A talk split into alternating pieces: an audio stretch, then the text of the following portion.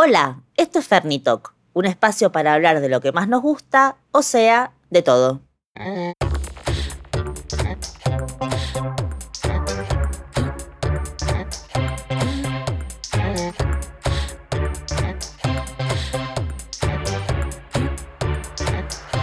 Hola Negris. Esto es Fernitalk, el podcast de Ferni Moreno, o sea, mi podcast. Quizás me recuerden de moda, por favor, o mentalmente usted está aquí, mis dos grandes éxitos. Me pueden escuchar en Spotify y en Apple Podcast. Y para likear como locas el mejor contenido de Instagram, me pueden seguir en Ferni Moreno Book y en fernibook.com. Hoy, en la vida misma, conversaciones por WhatsApp. En este episodio hablamos con Florence Argüello, una de las productoras de moda más importantes del país. Estudió diseño de indumentaria y letras en la Universidad de Buenos Aires.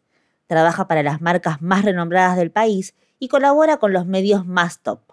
Su estilo es muy personal y su manera de ver la moda nos hace repensarnos. Dale play y disfruta de una de las referentes de la industria. Dale, Negri. Quiero dar mis primeros pasos en la moda. ¿Por dónde comienzo? Em, para dar tus primeros pasos en la moda, creo que primero tenés que identificar en qué rol te imaginás desplegando tus talentos. En la moda hay muchos roles. Está el diseñador, el estilista, el periodista, el director de arte, el maquillador, el fotógrafo. Para cada uno hay que estudiar, hay que capacitarse y hay que entrenarse em, haciendo es ahí donde creo, donde lo que intuías florece y empieza a fortalecerse. Eh, o sea que es primero reconocer eso que sentís que te gusta, eh, empezar a, formarse en eso y después eh, practicar, tratar de, de poner en acción la intuición, los conocimientos en actividades concretas. ¿Cómo nacen las tendencias? Las tendencias eh, nacen en laboratorios de ideas, que se especializan en detectar signos, conductas, hechos culturales individuales o grupales en un momento histórico o geográfico determinado. Después, eso que ha sido detectado o señalado se convierte eh, en una tendencia con esa misma información que ha sido licuada por otros intereses. Y lo que para mí eh, sucede es que las tendencias bajan a nivel global a, todas las sociedades. En ese proceso que se licúa esos detalles particulares o esas características que han sido consecuencia de ciertos grupos sociales, históricos o geográficos, eh, a veces terminamos copiando o adhiriéndonos a, tendencias que no tienen nada que ver con nosotros que nos parecen divertidas, pero bueno, son pasajeras. Hay otras tendencias que logran insertarse más en la trama. Creo que después se convierten en moda cuando atraviesan otros circuitos. ¿Cómo educas tu ojo de moda?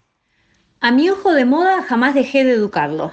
Creo que primero fue la curiosidad y el impulso de verme atraída por, eh, de chica por todo lo que veía hacer a mi mamá después, no sé, las revistas que circulaban en mi casa, a estudiar, fui a la universidad, me entrené, trabajé y nada, siempre me di cuenta de que yo tenía ganas de, hacer más que de consumir.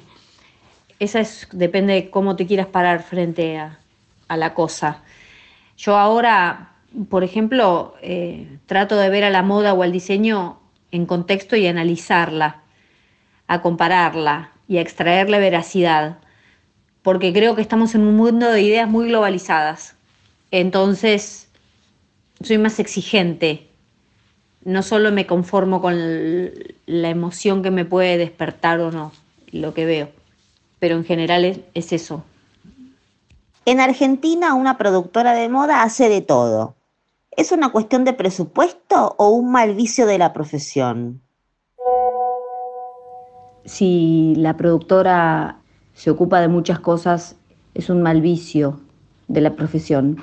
En realidad lo que yo quiero eh, poner en la mesa, digo, dejar como una, una reflexión, es que para empezar a trabajar y a desenvolverte en la moda, empezás haciendo tu trabajo en editoriales y en diarios o revistas de moda. Eh, y en general hay cero presupuesto. Entonces, ¿qué sucede? Tenés que hacer todo. No te ponen a una persona para buscar la locación, no te ponen a una persona que se ocupe de, del catering, no te ponen a una persona que saque los seguros, no te ponen una persona que te organice la búsqueda y la devolución, esa, esa persona la tenés que proveerte la voz y entrenarla. Entonces, eh, digo, tenés que tener una casa mm, donde poder acopiar las cosas que, armas para la producción. Entonces empezás a darte cuenta que las responsabilidades crecen, como crece también la responsabilidad de hacer un buen estilismo, ¿no? de, llevar a cabo la propuesta eh, a buen puerto y hacer un informe y describir lo que estás haciendo. O sea que es un, es un entrenamiento que desde, desde, por lo menos desde lo que pude, a, eh, mi paso por la docencia, lo que pude dejarles en claro. Entonces, ¿qué señalo yo? Que uno puede ser un buen estilista y un buen productor. Eh, por supuesto que, bueno, cuando cambian las escalas de los trabajos, ahí uno se da cuenta de que para eso existen productores que se encargan de, de, eso, que tienen ese, ese, oficio, esa profesión. Pero bueno, la idea sería... Eh, cuando yo hago una producción, mm, no me, gustaría que otros se encarguen de un montón de temas, pero igualmente el haberlos hecho, bueno, el haber desempeñado ese, ese ejercicio de producción, de autoproducción, hace que uno ya tenga el ojo más afilado y se dé cuenta eh, a veces este, cuando las cosas están bien hechas y cuando mm, están mal hechas o pueden fallar. Entonces uno se vuelve a su vez más exigente. La verdad es que a mí me gustaría ocuparme del estilismo, nada más, y que se tenga contemplado un montón de, temas este, que los pueden resolver eh, otras personas o otras áreas. Pero bueno, eh, nunca me quejé de la que me tocó bailar y bueno, este, eso sería un poco el tema. En una producción o campaña, ¿quién dirige la batuta? En una producción eh, quien dirige la batuta es quien sabe lo que hay que hacer con claridad. Eh, me gustaría creer que cada uno tiene para aportar su parte. Creo que los modelos, los fotógrafos, los maquilladores, el estilista, la marca, el marketing, todos tienen para dar su parte, su pieza de rompecabezas. En un editorial es distinto, quizás el estilista tiene, está, muy, está más en contacto con los jefes editoriales y la redacción entonces sabe lo que hay que hacer y sobre esa, sobre el estilista recae la, producción general y, por ahí parece que es el que dirige la batuta, pero en realidad es un trabajo en equipo. Eh, si hay una campaña y dirección de arte, hay otros, este, ese rol es clave porque sabe hacia dónde, hacia dónde hay que ir. Eh, en general, también el estilista maneja una mística que es clave en nuestro trabajo, que entiende el trabajo, tiene una mirada 360 en la producción fotográfica que, que le da otra cintura a veces para opinar. ¿Con quién te gustaría trabajar y por qué? Me gustaría trabajar eh, con artistas, directores de cine, con actores, con artistas eh, plásticos, eh, arquitectos. Mm, me, gusta cuando se cruzan los lenguajes y me gusta conmover con lo que hago, que creo que hace rato que lo dejé un poco de lado. Creo que la moda debe dejar de mirarse un poco el ombligo y, dar, y dar su aporte a una, a, una cultura que esté más entrelazada con otros lenguajes. La moda inspira a, a muchas personas y a, a otros lenguajes, pero está bueno cuando en la moda descubrís que fue inspirada eh, por algo ajeno a, a la construcción de indumentaria. Eso está bueno. ¿Cuál fue el mejor consejo que te dieron? Y la verdad es que me dieron muchos consejos. No sé si puedo decir, este es el mejor consejo. Creo que escuché, eh, o sea, eh, les di la categoría de mejor consejo eh, cuando me di cuenta que me dijeron lo que era necesario que me digan y a veces quizás no fue como consejo, quizás hasta fue a través de una experiencia, no sé, donde uno tiene que crecer y te tienen que decir esto así no, esto así, o mejor hacer las cosas de determinada manera, o ver inclusive lo que le pasa al resto de tus colegas o restos del equipo. Entonces es como que, bueno, a medida que vas creciendo, a medida que vas trabajando, yo hace un montón de años que trabajo en esto, más de 20, más de 25, la profesión fue cambiando y las necesidades fueron cambiando también y, bueno, un consejo que recuerdo es que cuando a veces las cosas empiezan a trabar, es decir, para la pelota y preguntarte qué estás haciendo y si tiene sentido todo lo que estás haciendo y enloquecerse, si ese enloquecerse por algo tiene sentido, si tiene sentido al objetivo final.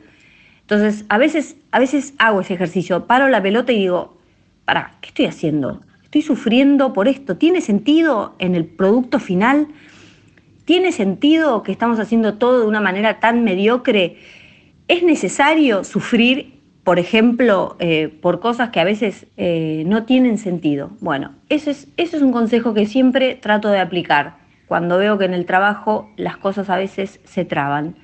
Y otro consejo que me dieron, que, me gusta mucho este, recordar, es que no me conforme. O sea, sería como todo lo contrario del anterior. Es, no me voy a conformar con lo que deciden los demás. Voy a tratar de escuchar lo que quiero hacer y voy hacia eso. O sea, como mirar un poco más arriba el horizonte, mirar un poco el horizonte y no mirar, no sé, la vereda enfrente. Entonces, ¿eso qué hace? Que uno escuche lo que adentro tiene ganas de hacer y que sabe que eso que pulsa no miente. Entonces, y eso implica a veces, eh, bueno, tener que plantarse, tener que esforzarse más, tener que decir así no, vamos por acá. Bueno, eso sería como la dualidad eh, de consejos que he recibido y que, me, y que vivo poniéndolos en práctica.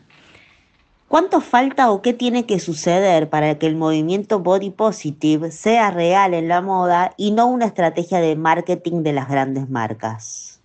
Eh, respecto de este tema, creo que falta cada vez menos para que deje de ser una estrategia de marketing creo que la sociedad está cambiando y la manera de consumir también, y que mm, ya no hay esa fidelidad de las personas hacia las marcas o las construcciones de marcas como lo había antes.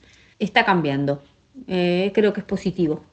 Tenés que elegir cinco prendas para vestirte el resto de tu vida. ¿Cuáles son las ganadoras? Las cinco piezas que tendría para ponerme y que siempre conservaría en mi guardarropa son un traje eh, de dos piezas, de pantalón y, saco. Me imagino, no me imagino uno en especial, sino que me imagino, no sé, a veces me gustaría ponerme un traje con determinadas características, otras veces con otras, pero creo que es algo que me, que me viste, que siento que me viste. A veces me lo pondría con una remera, a veces me lo pondría con una camisa pero el traje me parece que es una, pieza que me, por la que me siento vestida. Otra sería una camisa blanca. Siempre hay una más para tener en el guardarropa. Tengo un montón porque siempre me siento como un ojo en blanco que tiene mucho para contar. Eh, moldería, género, detalles, simpleza, elegancia, síntesis y todo. Me gusta la camisa blanca. Otra pieza es un jeans que siento que esté como, como parte de mi cuerpo, o sea, como algo que, hable de mí, eh, no al que yo me someta. No me gusta someterme a la ropa, me gusta que haya comunión. Eso se siente, y más cuando em, estás en la cuando ya tenés construido un estilo, eh, entonces tiene que tener características casi propias y también tener algo de, novedad. Después me gustaría tener un par de zapatos acordonados, cómodos, simples, me gustan y ya no tienen que ver con la moda, me gustan, siempre los tuve y siempre hay una versión que pueda reemplazar a la anterior, o sea, pero en el mismo estilo. Y un vestido, una túnica de lino, también medio estilo franciscano, me gustan las piezas simples, amplias que vuelen en el viento, eh, sin muchos detalles, me gusta. En Argentina sobra talento. ¿Qué necesitamos para renacer como el ave fénix de la moda latinoamericana? Yo creo que sí. Yo vi nacer al diseño de autor en Argentina. Viví el proceso de, de, crecimiento y ¿no?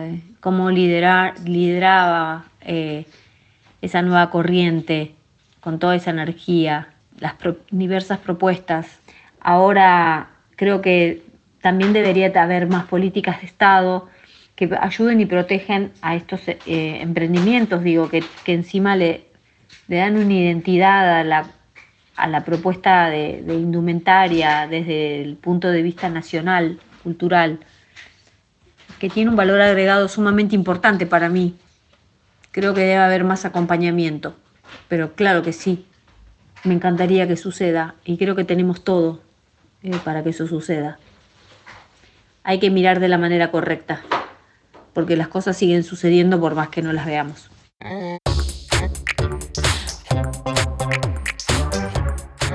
La camisa como hoja en blanco es uno de los conceptos que me robo. Recuerdo mis primeros trabajos en moda, Florence ya era una grosa y yo la miraba de lejos en cada edición de Buff Week para aprender. Mi admiración total va para vos. Gracias totales. Eso es todo, Negris. Nos escuchamos en el próximo episodio de Fernitalk mucho más que una cara bonita. Besis.